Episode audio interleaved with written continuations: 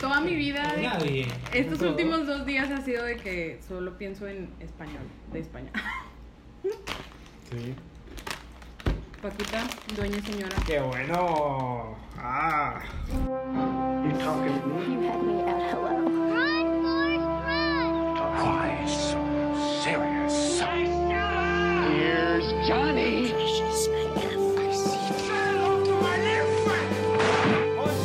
Vive el cine en primer plano. Bienvenidos a Primer Plano, esta es una edición especial en la que tenemos un invitado, un invitado que ya conocen, ya estuvo la semana pasada, este, y él es Paco Tijerina. Antes que nada, también obviamente estamos aquí también Marisela, Sandra y Hello. Luis Olanís, ¿cómo ¿Qué onda? están? Muy bien, Paco, un gusto tener- tenerte de vuelta. Esta vez vamos a, a no hablar sobre lo que está en cartelera directamente, pero sobre lo que está en nuestros corazones, Paco. ¿Qué pedo, cachorro? Ah, no, ese es otro canal de YouTube. Una disculpa. Esto no es Hace YouTube. tanto que no los veo, muchachos. Pero porque nunca los he visto. Entonces hace tanto que no me escuchan. Y eso es todo lo que tengo que decirles. Muy bien, pues la última vez estamos- hablamos de Paquita Salas y ahorita seguíamos hablando todavía de Paquita Salas y de estas producciones que están en nuestras vidas. Si no la ha visto todavía, todavía puede. Entra al Netflix, como dice Noemí Argüelles. Y bueno, este, pues bueno, am, ¿de qué vamos a, a hablar en este episodio especial con nuestro invitado? Bueno, pues quisimos aprovechar la presencia de, de nuestro primer invitado y explotarlo en su más grande esplendor. Nótese, este es otro día de grabación. Nótese que, que ha pasado una semana desde que nos vimos. Wink, wink, ¿no es cierto?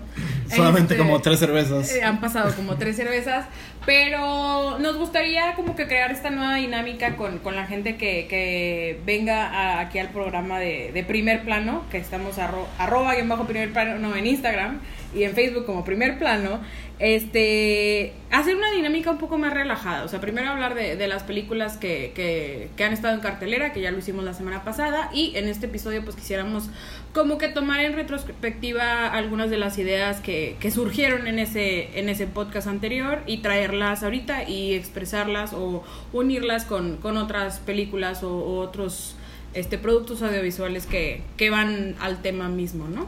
Así es, de hecho hablábamos hace como dos semanas de que se cumplieron 20 años de la producción de Amores Perros y en este artículo mencionaba que Amores Perros fue como el que levantó, o el que más que levantó, que, que creó... El giro de tuerca, ¿no? Exacto, el, el parteaguas este, del nuevo cine mexicano, que se conoce como la corriente del nuevo cine mexicano, que comienza con el siglo XXI, del año 2000.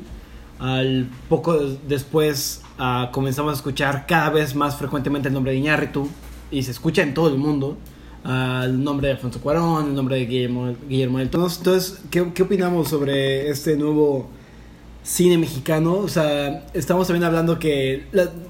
¿qué, qué, qué película mexicana está por salir? Acaba de salir La Camarista, sabemos que va a salir ah, este remake gringo, ahora hecho me- mexicano de como si fuera la primera vez, con Badir Derbez.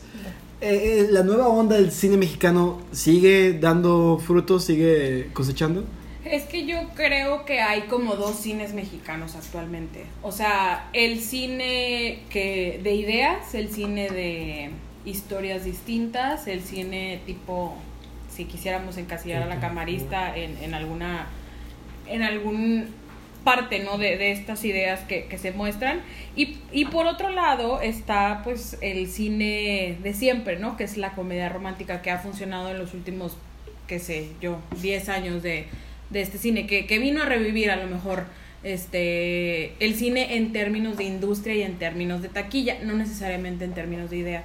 Entonces yo no sé si ya llegamos a un pico o a un no un pico sino más bien a, a la cúspide de las ideas de estas de estas comedias románticas que estamos literalmente volviendo a hacer las que ya se han hecho en Estados Unidos y que han funcionado en Estados Unidos.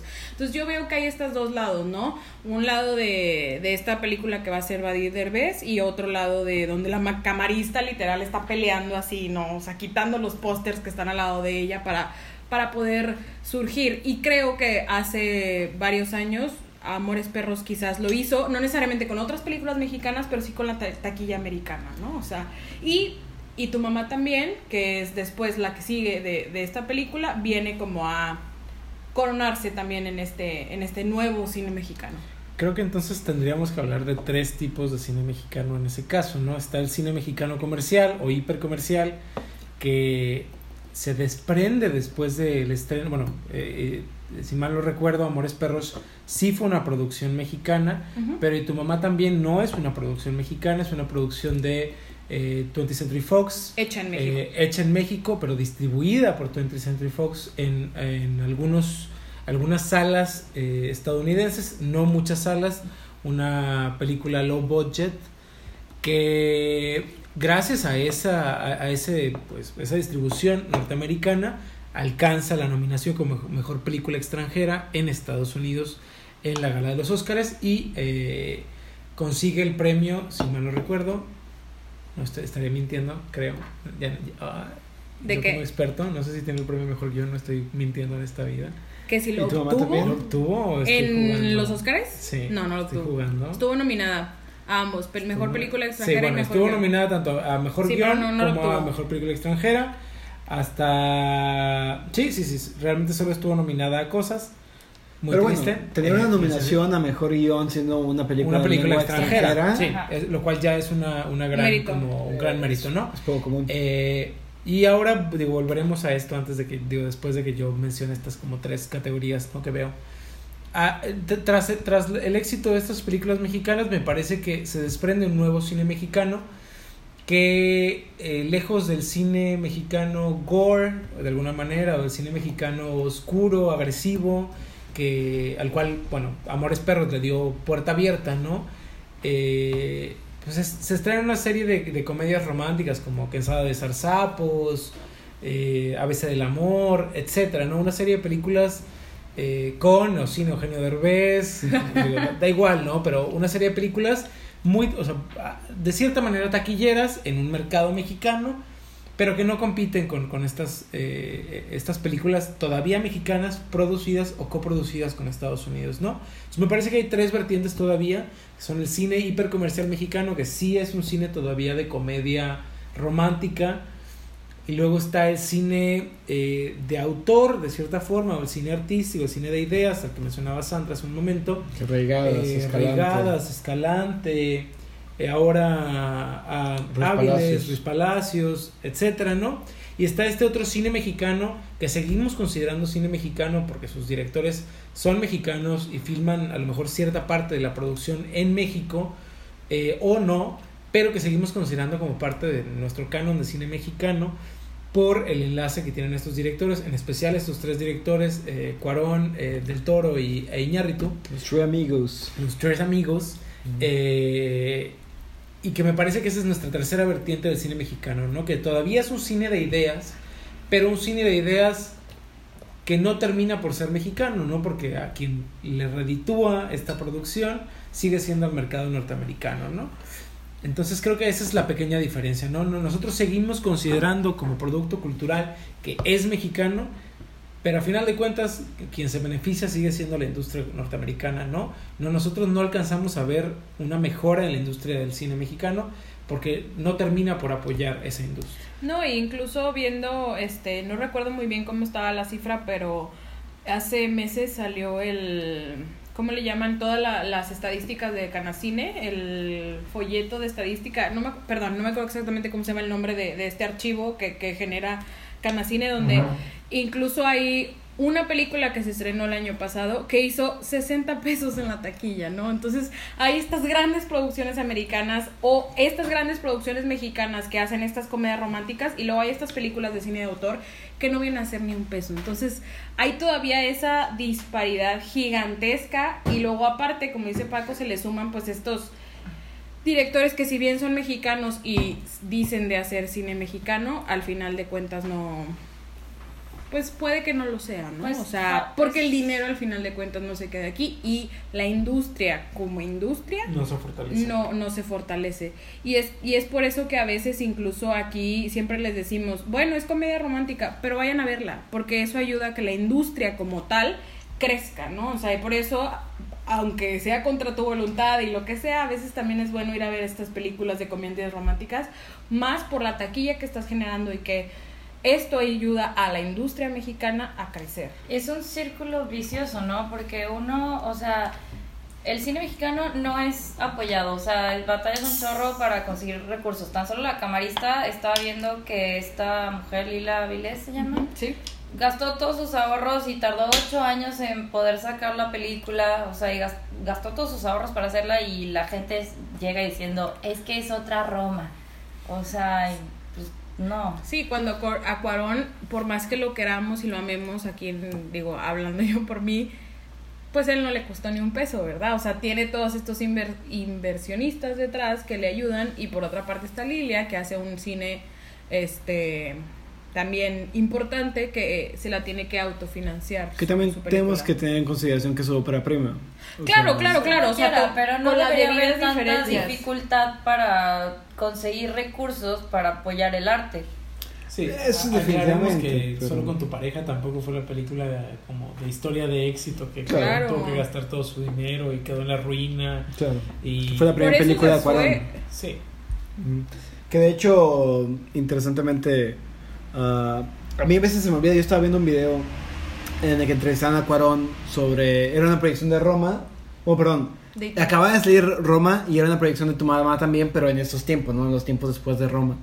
Este, y él estaba platicando de cómo, cómo fue la producción para Y tu mamá también y estaba hablando de, no, es que yo estaba ya como que muy metido en Hollywood y quería hacer algo más como más auténtico, que me, que me recordara esta pasión que yo tengo por el cine, porque yo sentía, hablando Cuarón, que lo que estaba haciendo era satisfacer fórmulas, satisfacer las, lo que los productores querían, pero no era mi, mi búsqueda, lo que yo me inspiraba a hacer cine. Y entonces regreso a México, le hablo a mi hermano Carlos Cuarón, este, para que escribamos un guion. En y- Nueva York. En Nueva York. Sí. Y regresamos a, a México este, a grabar esta película. Yo sentí, te juro, en medio de esa entrevista pensé que estaba hablando de Roma, porque parecería la misma historia.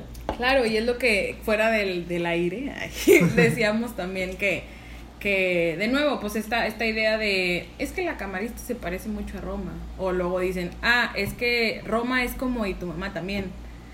Pues sí, o sea, en muchas partes también lo es, ¿no? O sea, porque...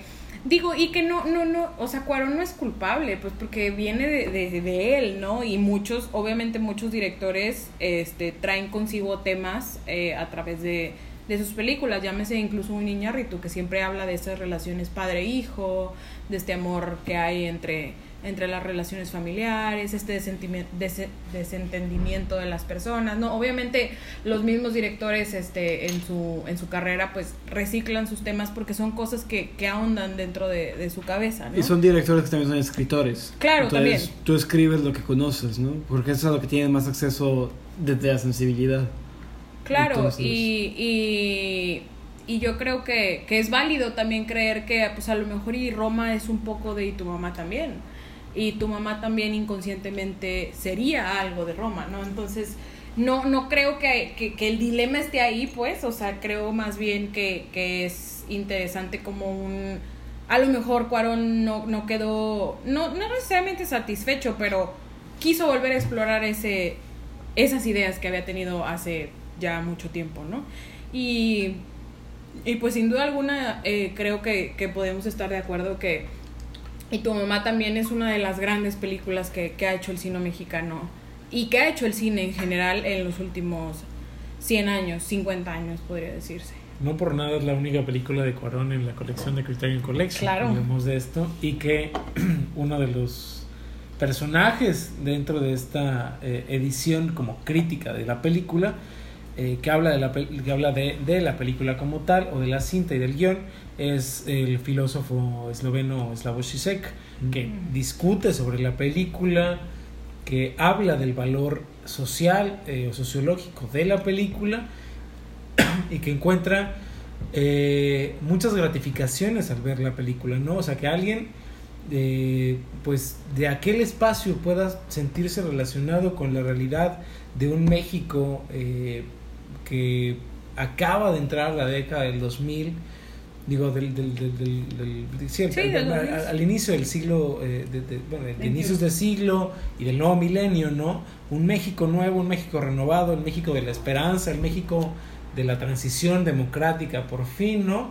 Que eso mismo se pueda trasladar a- al otro lado del, del, del, pues, del, del planeta, ¿no? Como a, a- a otro continente completamente distinto y se logra entender allá a una persona que no habla el español, que tiene otro trasfondo como eh, cultural, me parece que, que habla muy bien de esta película. Y que también es una película que llevó a Alfonso Cuarón a otro tipo de pantallas en, en- en el cine, no en Hollywood. Esta película específicamente fue la que motivó a los productores de la tercera película de Harry Potter a llamar a Cuarón como director por este logro de transicionar en personajes eh, eh, infantes a la adolescencia, esta, esta cuestión transicionaria de, de los adolescentes a la vida adulta ayuda a, a que lo llamen a él para también hacer esta transición con estos niños que pasan a ser adolescentes en Harry Potter, ¿no? Me parece que es una película que para Cuarón funciona en muchos sentidos y que habla de muchas cosas que no se dan por sentado cuando uno ve la película de forma como principal, ¿no? Que me parece que esos son los guiños más importantes, ¿no? Roma eh, habla directamente de lo que tiene que hablar, pero me parece que Tu mamá también es una película mucho más sutil eh, en la forma en la que toca los temas que toca, ¿no? Y esa es la magia, me parece, es una película en, mi sentir mucho más literaria, mucho más metafórica, eh, más simple en mucha medida, pero que también en esa medida ayuda a transmitir un mensaje cada vez que se ve o se revé el filme, ¿no? Y también creo yo, este, aunado a lo que estás diciendo, es una película que, que le habla a muchos públicos. O sea, alguien se puede quedar con la, con la primera capa o la historia de enfrente, digamos, que es estos, estos chavos que hacen esta road movie, este, esta historia de, de autoconocimiento, del infante a, a ser ya el adulto.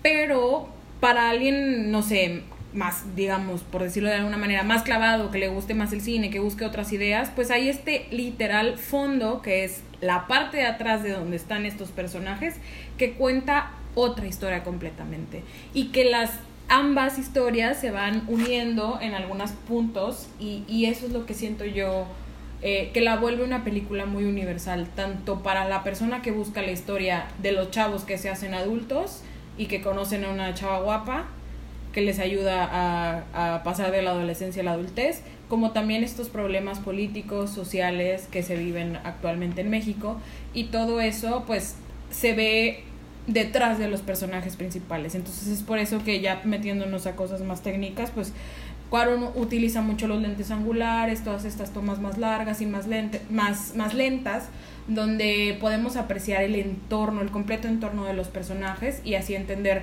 la historia principal y a la vez una historia, una segunda historia que se encuentra detrás. Sí, se le ha llamado a Y tu mamá también que como una película dentro de otra película, ya que cuenta, como dice Sandra, la historia a nivel superficial, lo que nosotros vemos en cámara más tiempo, eh, son los dos personajes, a Julio y a Tenoch, este, interpretados obviamente por Los charolastras. los charolastros, interpretados por Diego Luna y Gael García. A una temprana edad ya eran obviamente actores reconocidos en su No momento tanto, por, ¿eh? por novelas, o sea, Sí, eran reconocidos a nivel nacional. Gael Sí, sí, García sí. acababa de hacer también eh, Amores Perros y Claro. Diego Luna tenía una carrera en, en la televisión todavía algo larga. Después, o sea, digo, Es que fue actor infantil. eh, actor infantil, ambos fueron actores infantiles, eh, pero bueno, el papá de, de Diego Luna trabajaba eh, eh, en Televisa como... Y el Y papá la de familia- Gael era actor. La familia de Gael, toda la familia. Toda la familia de Gael García. La, mamá es, es actriz importante. Vemos al hermano ahora de Gael García en La Casa de las Flores. Los Jazzbeck también, digo, eh, toda esta familia en, en conjunto, ¿no? Luis Miguel, un saludo. De Mariana Yazbek, más que nada. Pero sí, este, entonces eh, aquí se de aquí ya estaban estos personajes, bueno, estos actores este medio ubicados en la Claro. en el ambiente actoral mexicano y de aquí se catapulta su carrera, no nada más los, los directores de Iñárritu en Amores Perros y, y Cuarón en, en también, también los actores empiezan a, a ser sonados de que fuera del país y como decía como decían aquí, esta es una película de transiciones. Este, y creo que eso es algo que el mismo Cuarón lo dijo.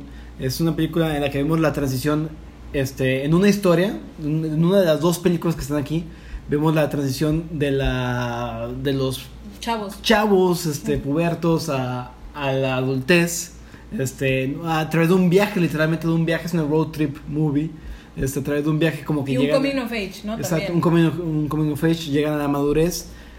Este, y en la otra etapa o en la otra fase de la película vemos también la transición y la madurez de un país.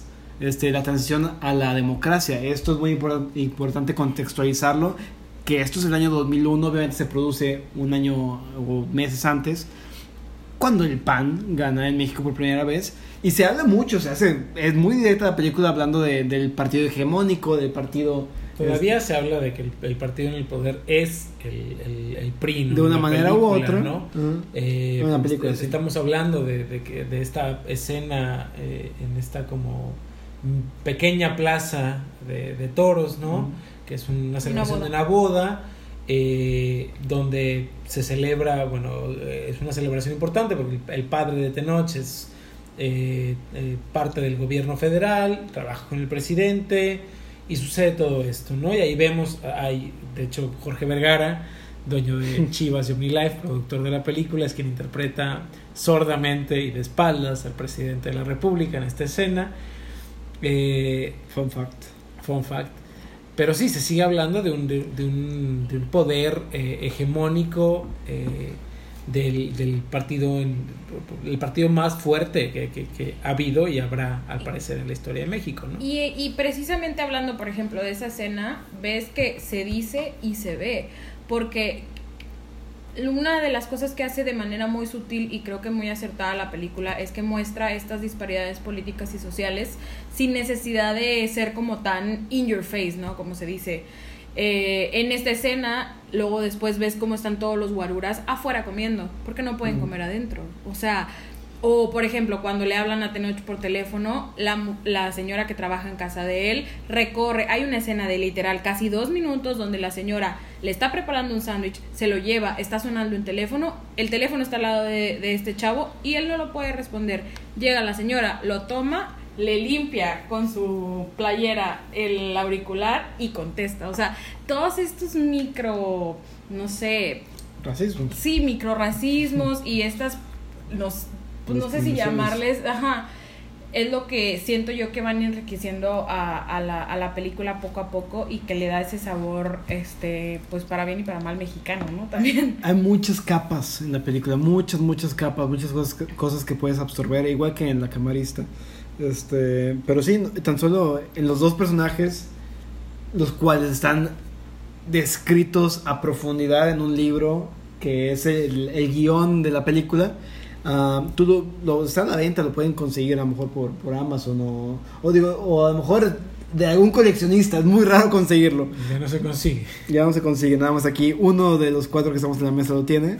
Este, pero eh, lo pueden conseguir. Ahí está el guion. A la hora que se escribió el guion, los, los autores, que son los hermanos Cuarón, Carlos y Alfonso, también escribieron la biografía completa, páginas y páginas y páginas de los personajes. Esta película es una, un estudio, no nada más de- del personaje, pero un estudio de la realidad mexicana, ya que ambos personajes principales representan dos, ah, dos, dos realidades opuestas en el país, el de la clase alta, política, y el de una clase un poquito más popular.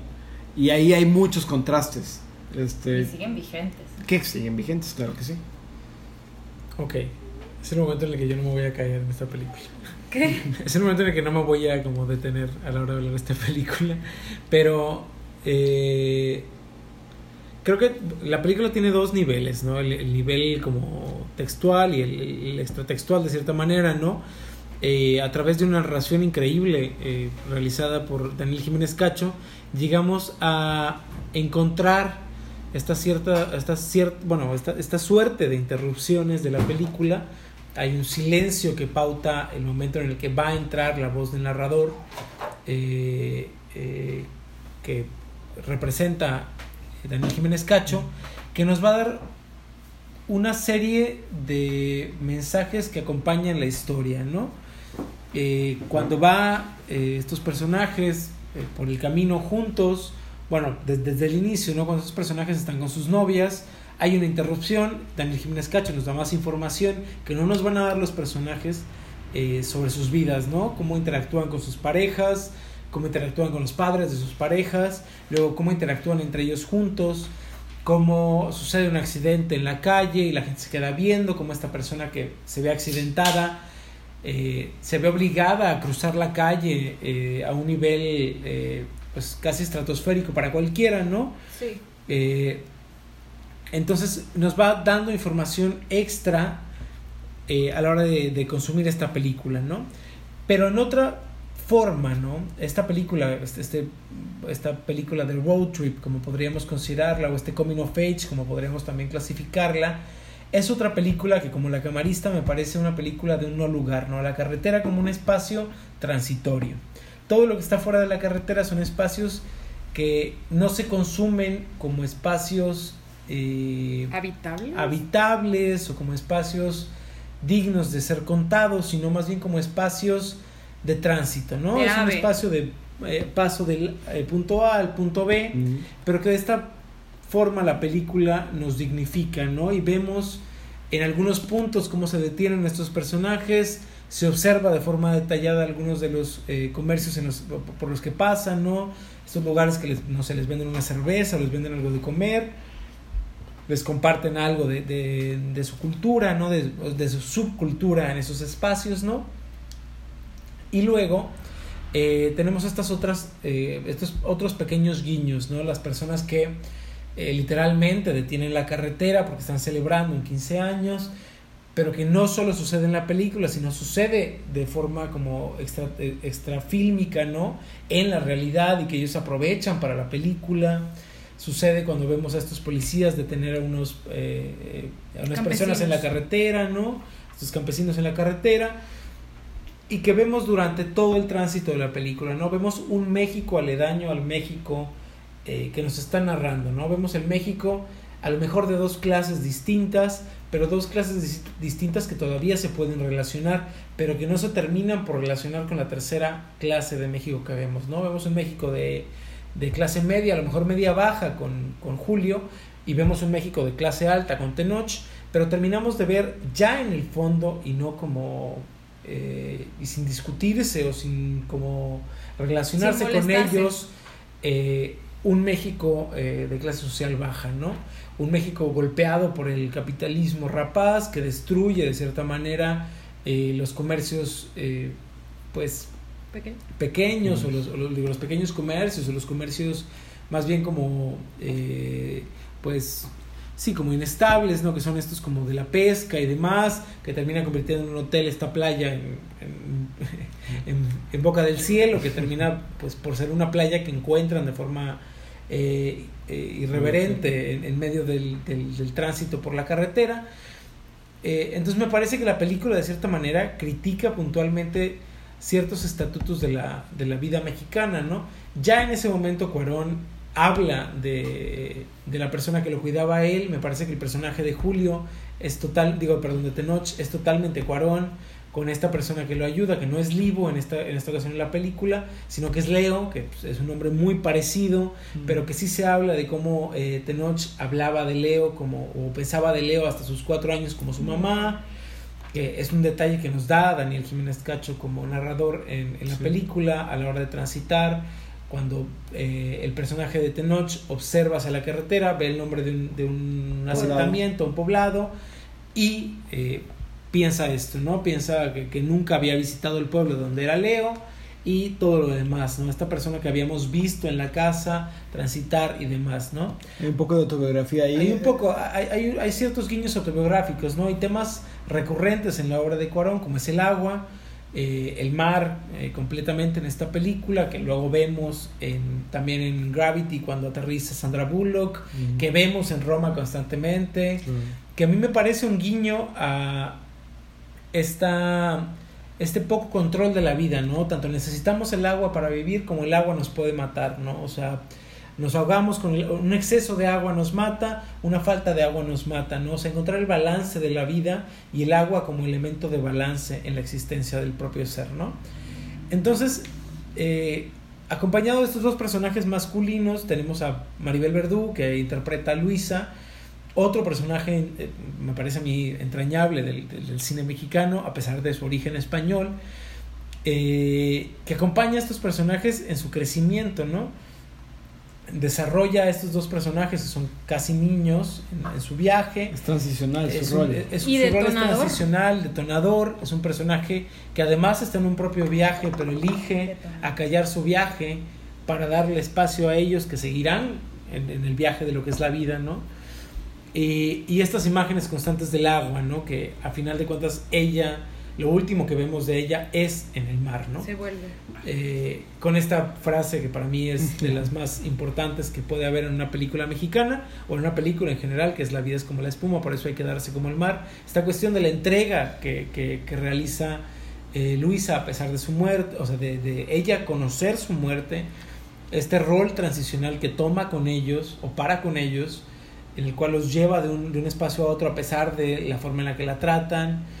Eh, esta película me parece que además eh, destartaja ciertos tabús que hay en la sociedad mexicana sobre la sexualidad, sobre la relación fraternal que puede existir entre amigos, sobre eh, el conocimiento o, eh, o la relación que puede haber con la sexualidad a través de los otros. Es una película muy transgresora desde aquel momento. Es una película que me parece muy transgresora, que discute la manera en la que eh, la sociedad mexicana observa a las mujeres como objeto sexual continuamente, ya sea como crítica o como un establecimiento o como un desarrollo del establishment que puede haber eh, usado Cuarón, ¿no? Y es una de las cosas que tienen en común ambas clases sociales, ¿no? O sea, son... ah, Estamos hablando que ambos personajes representan como esas clases diferentes, pero tienen varias cosas en común, que por eso es que se relacionan y después llegan a un punto que los quiebra. Ninguno Pues de el- los dos puede... El fútbol y las mujeres es lo que básicamente los une a ellos dos, ¿no? Sí y es. que es lo que une las clases, en, eh, pues básicamente. Sí, ¿no? que si revisamos el contenido del- de, los, de las pequeñas biografías que desarrollan los Cuarón en, en estos textos aledaños, tanto en el guion como en el guion que aparece, bueno, el guion como en, el guion en los textos que ¿no? aparecen en, en, perdón, en la versión de Criterion Collection, ah, podemos encontrar esto, ¿no? Como estos dos personajes no se llevaban bien, pero terminaban por llevarse bien, y cómo su relación tiene mucho que ver con los periodos transicionales en los que se encuentran, ¿no?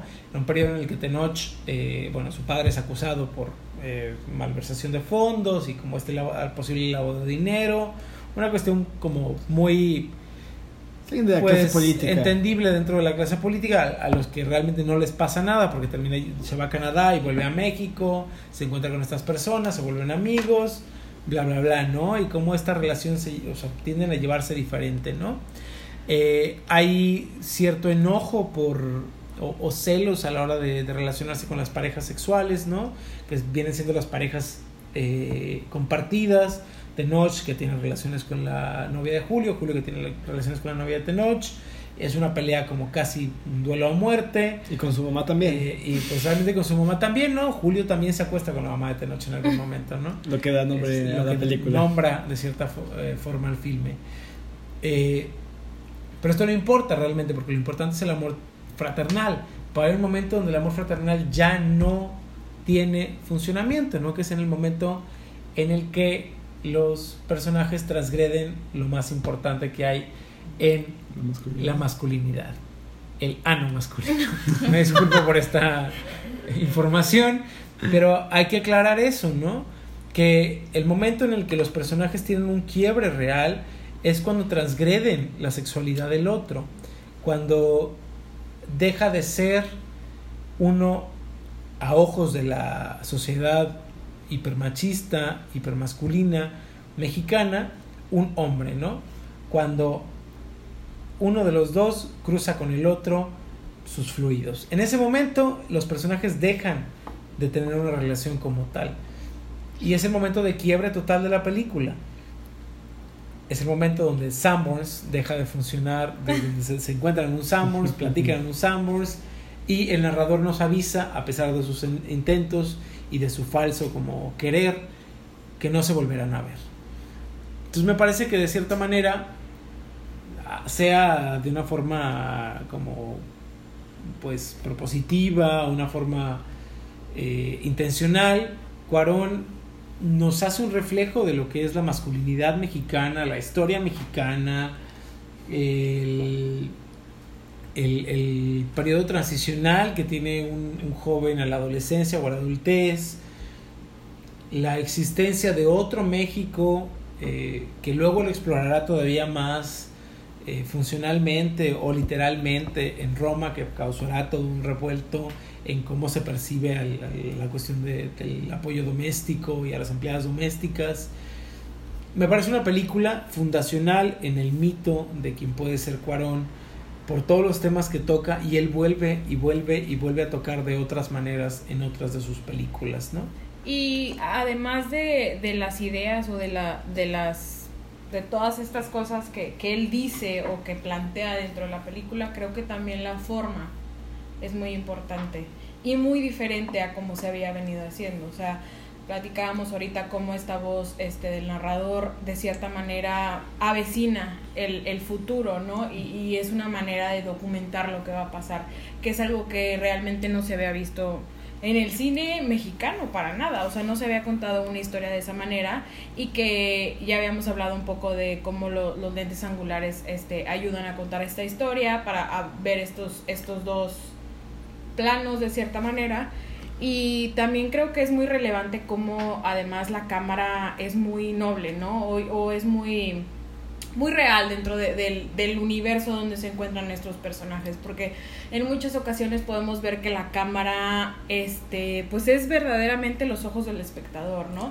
donde vamos en el coche con ellos y pasan al lado estas personas de que van como a una quinceñera o algo por el estilo en una fiesta y la cámara solita voltea a ver a estas personas no necesariamente es un punto de vista donde los mismos actores están voltando a ver sino es Es como si estuvieras en el carro con espectador, ellos. estás sentado en el, en, el, en- en el carro con ellos, exactamente. O también cuando, cuando Luisa está llorando en su cuarto, ellos van a verla, la ven que está llorando, se regresan a su cuarto y la cámara se queda ahí viendo cómo Luisa está llorando. Entonces estamos nosotros, junto con los personajes principales, viendo qué es lo que está sucediendo en este lugar. Entonces creo que todo eso también ayuda mucho a la narrativa de la película y a, pues al final de cuentas, a contar una, una historia de manera distinta, ¿no? Porque pues sí, quieras que no, sí hemos visto a lo mejor, no en esta profundidad, pero ya habíamos visto Coming of Age, ya habíamos visto este tipo de historias, pero no de esta manera.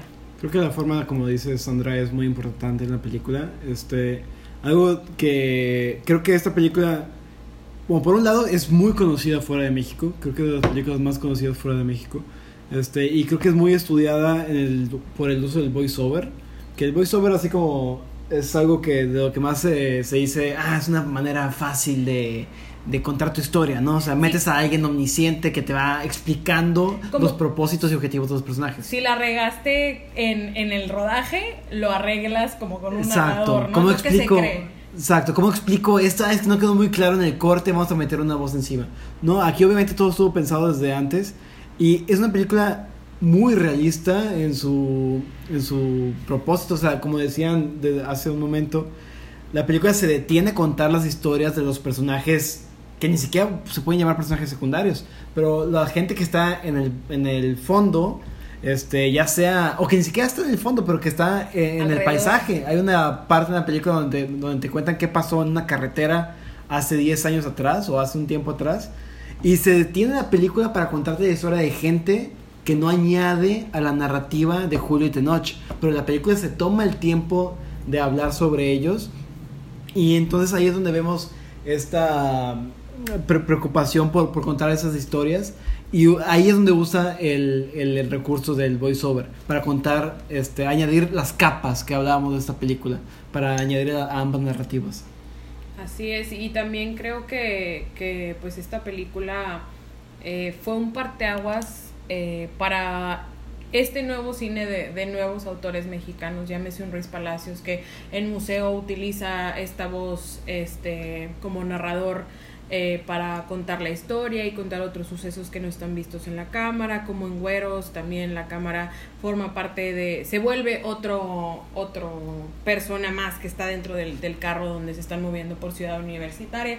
Y de nuevo, como que también creo que, que muchos o sea, no creo que no haya cineasta ahorita que esté haciendo cine, que no haya visto y tu mamá también, y que no haya aprendido algo de ella, ¿no? Sí, es como tú decías también, Sandra, estas películas para ahí, todo tipo de públicos, para la gente que, que le gusta de que las risas, los coming of age, o incluso hay una biografía impresionante de, de México como país en esta película, muy, muy padre. Creo que no es por casualidad que Maribel Verdú aparezca aquí, no es por casualidad que sea una española la que hace la intervención tal cual de los personajes eh, de la película. O sea, y de hecho es muy interesante. La familia de Tenoch son los Iturbide, un apellido también, no por casualidad.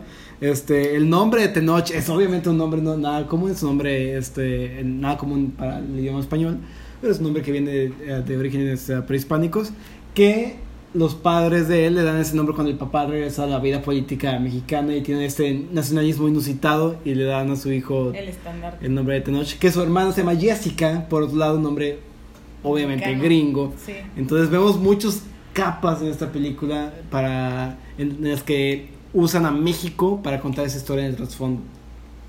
Y lo más increíble es que lo escribieron en dos semanas, ¿no? O sea, es una historia que yo, obviamente, Cuarón ya tenía desde hace muchísimo tiempo en su cabeza y que viene a, a culminar con su hermano escribiendo este guion y, y pues lo revive de cierta manera, como, como decíamos al principio, y revive su, su carrera y lo vuelve un estandarte dentro del cine de autor y dentro de los mejores eh, directores que hay en los últimos 100 años, al menos, ¿no? Y, y bien merecido, la verdad. De repente ya ahorita anda con sus mamonerías, que se cree como el muy viva y el muy estrella y no sé qué, pero pues sin duda alguna, pues sí le rueda, ¿verdad? O sea, él en la cabeza y trae...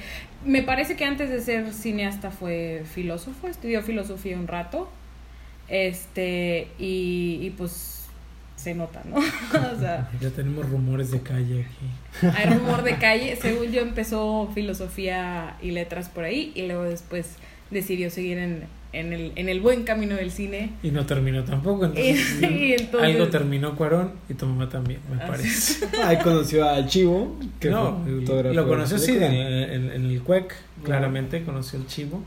Y ya de ahí, pues casi inseparables hasta que no lo invitó a Roma.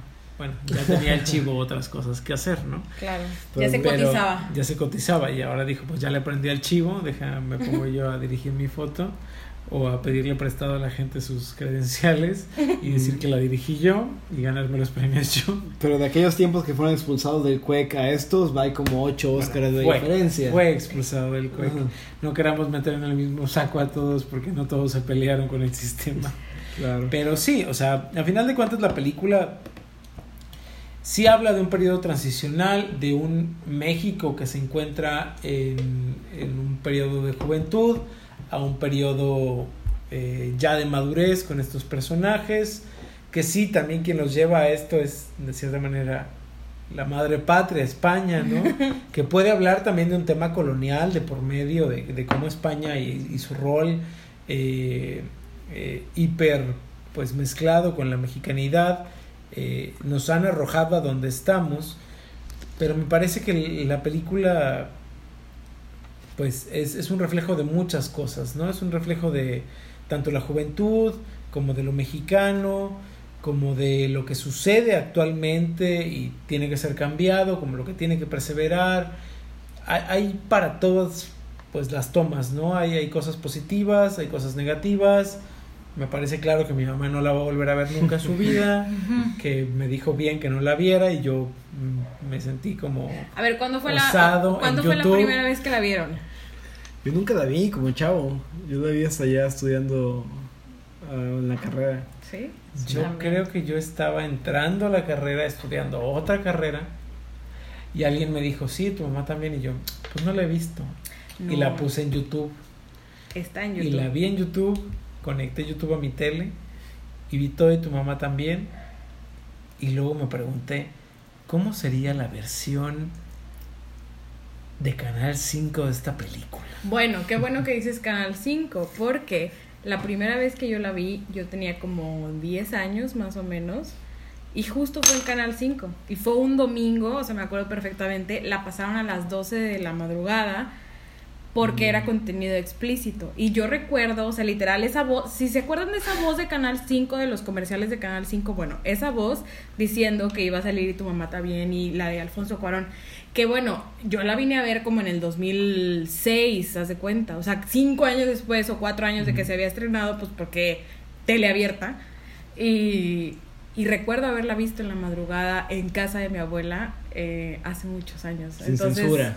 Sí, sí, sí, sí, y eso era de que, y tu mamá también, sin censura, o sea, cosas así de que esta voz Bueno, de... que aclaremos de- la versión DVD de la película que me regalaron en fue mi cumpleaños del 2014 o 2013, no recuerdo exactamente cuál.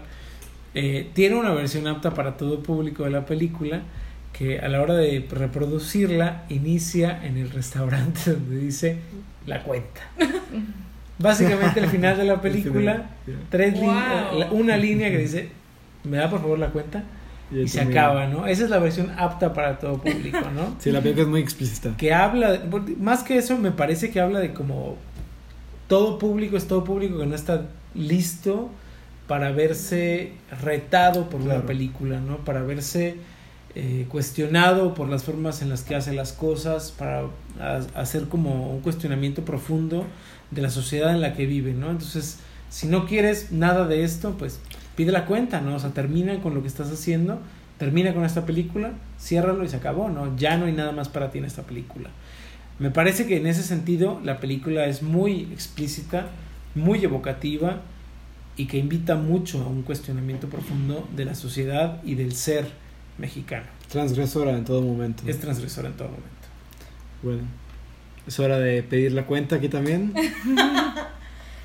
Así es, ya después de dos podcasts, ah, no, ¿verdad? Uno grabado de, de, de estar aquí con ustedes hablando de pues una introspectiva literalmente de, de esta película y de cómo de cierta manera nos pegó a todos, ¿no? Y cuáles son las ideas que, que evocan a nosotros. Es una película que puedes ver una y otra vez. Claro, Yo le decía a Paco. Yo la traigo en mi celular, o sea. Exacto, yo le decía a Paco de que la, la vimos antes de, de escuchar esto, de pl- platicar esto.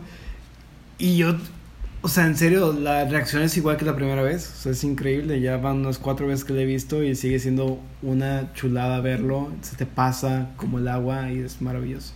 Eh, Para mí es de la pregunta cliché, ¿cuál es tu película favorita? Para mí es esta. O sea, sí de algo, podría no estar segura de muchas otras cosas, pero de esto sí, ¿no? O sea, que es una película que realmente hasta la persona que le fascina Rápidos y Furiosos le va a ver algo bueno en esta película. O sea, hasta el, hasta el digamos, el, el cliente más picky, ¿no? Que, que puede tener el cine, que es alguien que le gusta ver puro cine este, de acción o algo por el estilo, puede encontrar algo bueno dentro de esta película. Sí, la película tiene carros. Se llama Betsabe. Ese es el nombre del automóvil. Betsabe. Sí, a final de cuentas, si hay una película que me trató de arrojar al mundo del cine, fue Y tu mamá también. Pero es una película tremendamente literaria, es una película tremendamente cultural, es una película que te arroja a, a cuestionar el entorno en el que vives, ¿no? Y me parece que eso es como lo más rescatable que tiene la película. Así es. Y la película llevó, como dijo Paco al principio de este podcast, a Alfonso Cuarón a dirigir El, el Prisionero de Azkaban, que para muchos es la mejor película. Para Confirmo. otros no para- tanto porque para omite detalles culturales. Saludos a mis amigos que consideran que la omisión de que el papá de Harry Potter fue el creador del mapa era algo imperdonable. Pues les quiero aclarar que J.K. Rowling, cuya opinión no vamos a escuchar tremendamente en este podcast con otros muchos. Porque no terminamos con sus porque no tweets. terminamos con sus tweets y sus opiniones. Pues su opinión es que realmente si de haber elegido un director para dirigir todas sus películas, eh, si, si hubiera tenido que hacerlo, hubiera elegido a Alfonso Cuarón. Y que de hecho, en, si ves el DVD de Harry Potter, que es donde entrevistan a los actores, a los directores y a J.K. Rowling junto con Cuarón, ella dice, es que me encantó y tu mamá también, por eso le hablé. O sea, así de fácil. Así de fácil. Entonces, digo, es, es alguien que, que sí, di- otra vez, capaz que, o sea, ahorita anda súper de vivo y lo que tú quieras, se lo podemos dar por un ratito porque nos ha traído historias muy interesantes y cine muy bueno. Y, Dicen que regresa a México, ya lo Y- hizo dos veces, lo hizo con mi mamá también, con Roma. Hablábamos al principio del cine mexicano y cómo esta triada de los tres amigos este, producen cine entre comillas mexicano porque no está financiado ah, por la industria mexicana. Pues Roma fue, corrígeme si me equivoco, pero fue una producción mexicana. Una coproducción. Coproducción. Coproducción, pero digo, ya estuvo por lo menos aquí. Entonces es alguien que, que él sabe, eh, como hemos hablado tanto en Roma como en tu mamá, en tu mamá también, él mete mucho su vida personal en las películas y no nada más en el guion, sino en toda la producción. Así es. Y pues si no la han visto, ¿qué han hecho con sus vidas? Vayan, corran, búsquenla por ahí, está en YouTube. no lo escucharon en este podcast, pero está en YouTube. No es secreto Y tampoco, no todos es lo secreto. vimos ahí. Y... Tiene 18 años ya. Ya, Así ya cumplió la mayoría de edad. Ya, Ya es mayor de edad y tu mamá también. podría ver la película. Ya, y tu mamá también podría ver y tu mamá también. Así básicamente.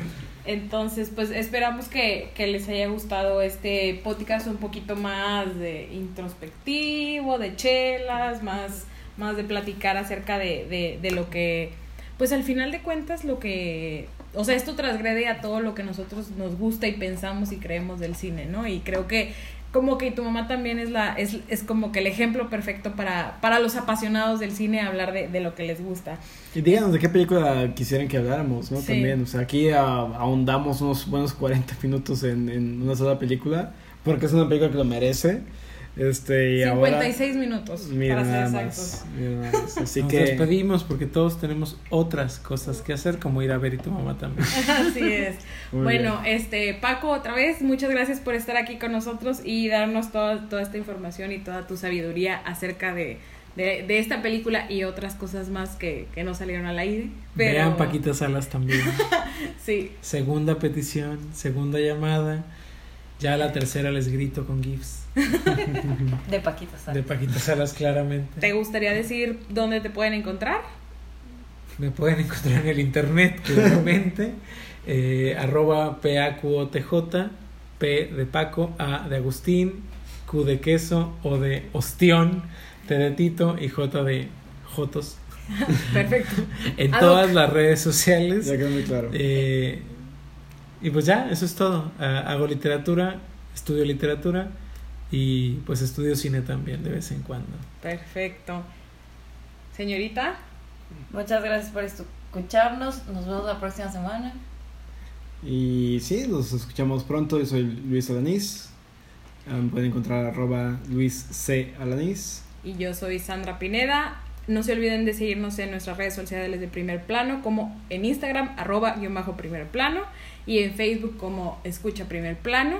Búsquenos por ahí y díganos de qué más queremos hablar, quieren que hablam- hablemos con ustedes aquí en este podcast. Y pues les agradecemos otra vez más por escuchar todas nuestras locuras y nos vemos en un siguiente capítulo. Viva la transgresión del año. El más charredastro. No hablamos del Cruz Azul.